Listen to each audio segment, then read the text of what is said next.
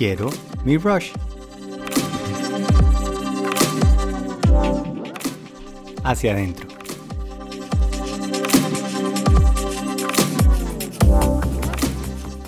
Deliciosos días para todas y todos. Bienvenidos a Quiero mi Rush. Rico empezar así la mañana o en el momento en que estén.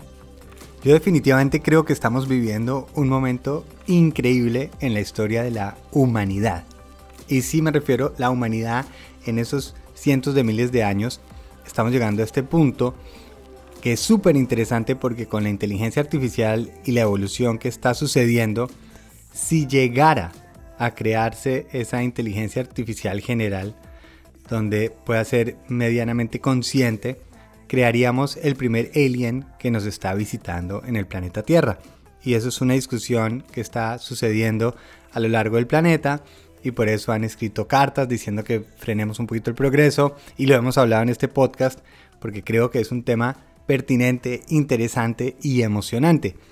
Y hay otro tema que va en paralelo calladito, que son los computadores cuánticos, que es esta cosa absurda y rara que yo sigo sin entender. Y lo que pasa con la cuántica es esta forma que es tan abstracta y como decía Feynman, si uno cree que está entendiendo la cuántica es porque realmente no la está entendiendo, se presta mucho para que entre el mundo místico, el mundo espiritual, porque realmente es casi que mágico.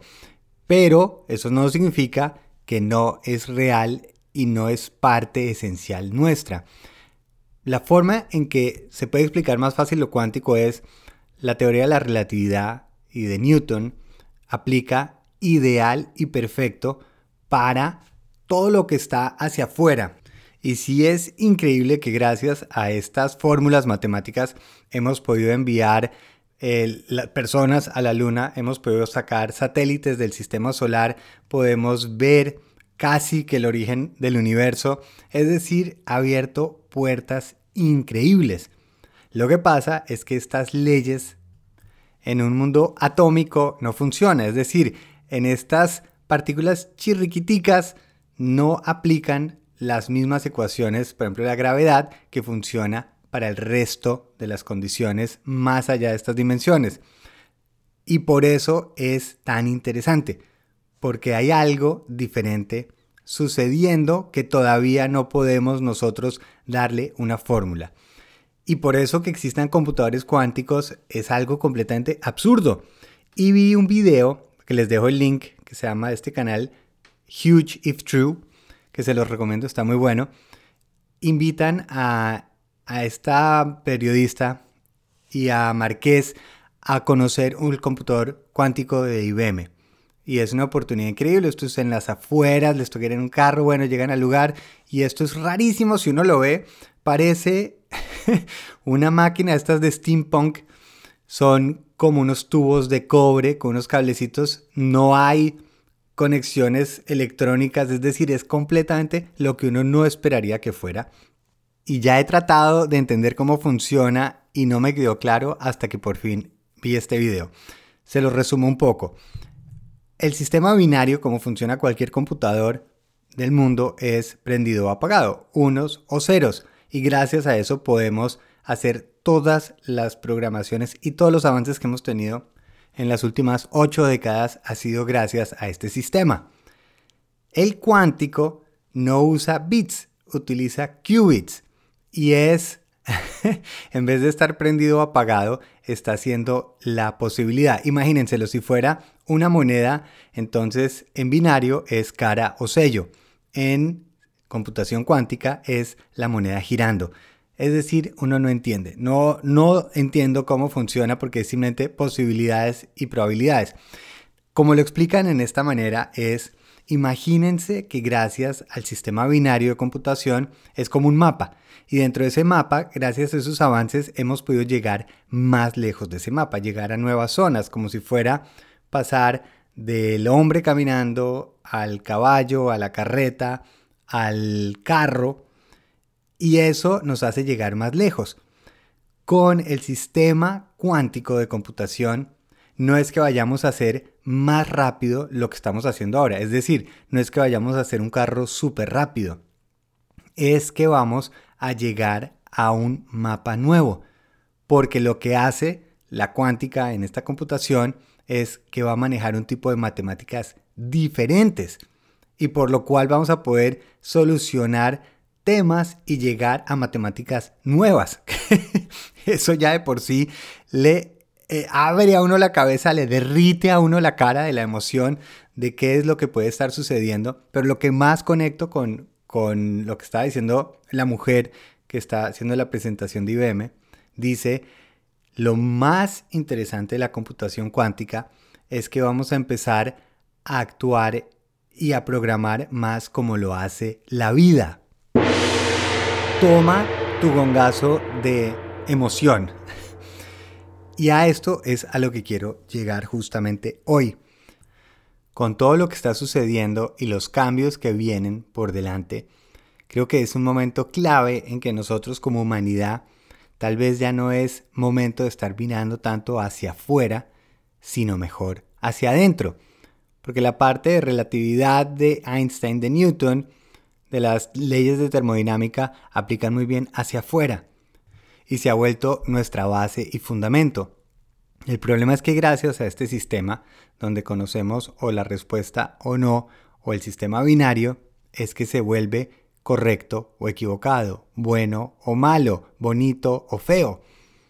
Y creo que es momento de empezar a llegar a una mentalidad diferente. Así como está sucediendo eso en los computadores, en vez de nosotros estar tan asombrados y tratar de ser más binarios, deberíamos ser más cuánticos, en el sentido no espiritual raro, sino en el de seamos más como la vida. La vida no es binaria, son espectros.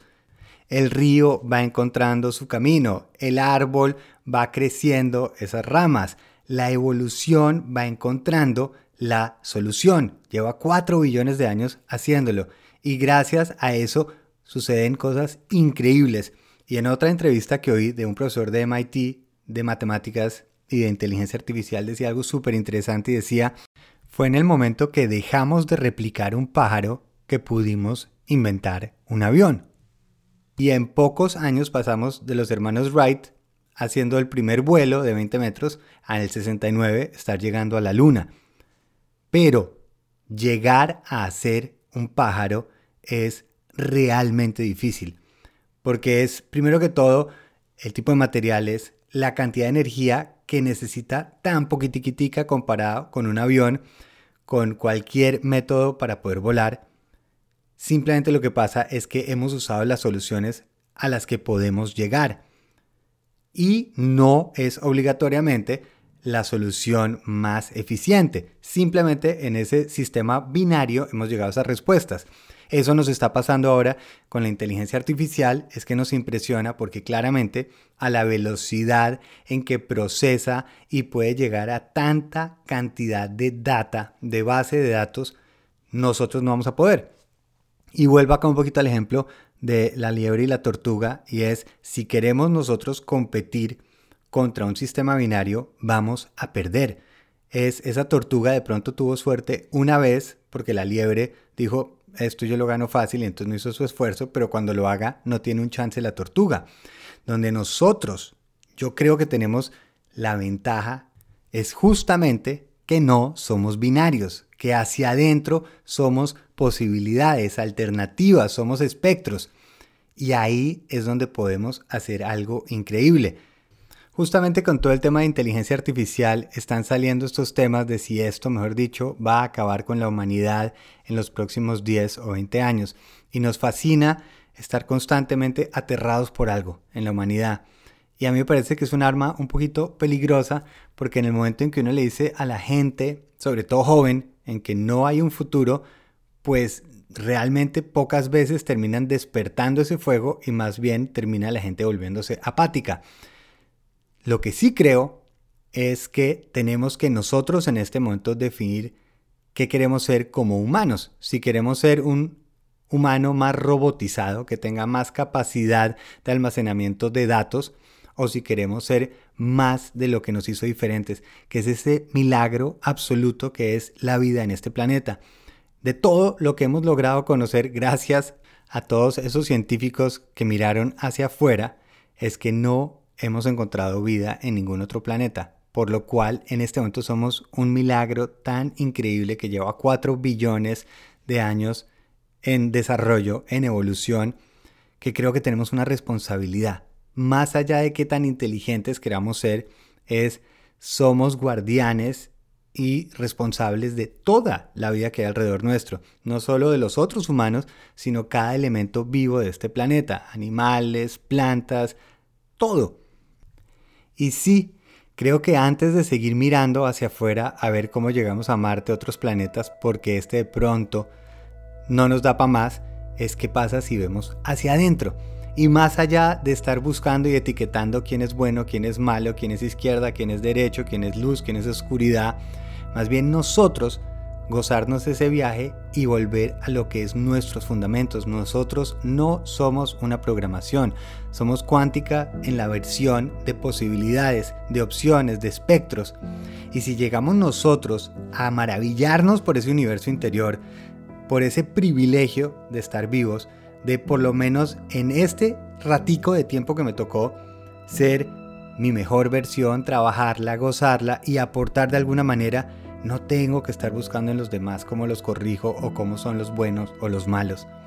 Y más bien me hago responsable de mi vida y de cuidar la que está alrededor mío.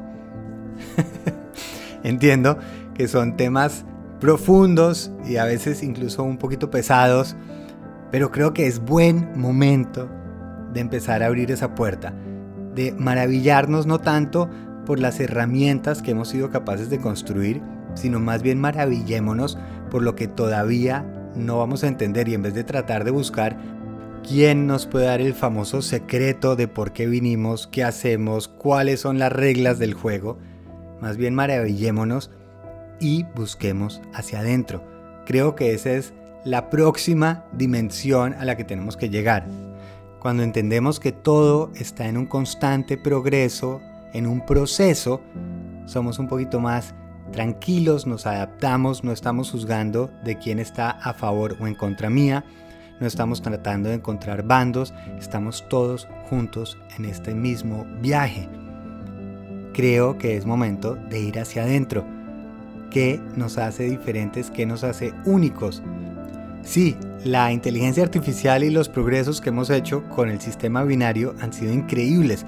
Nos ha traído salud, ha traído mejoras a la sociedad totalmente.